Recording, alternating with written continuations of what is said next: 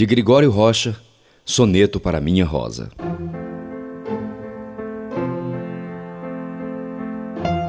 Uma rosa apenas há no meu jardim, e da sua beleza meu amor extrai.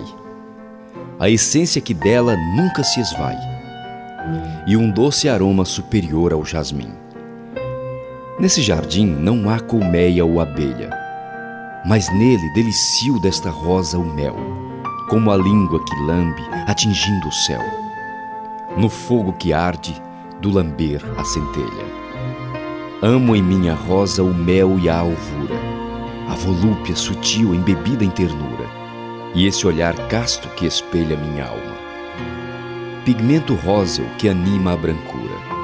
Cada pétala que toco torna ainda mais pura.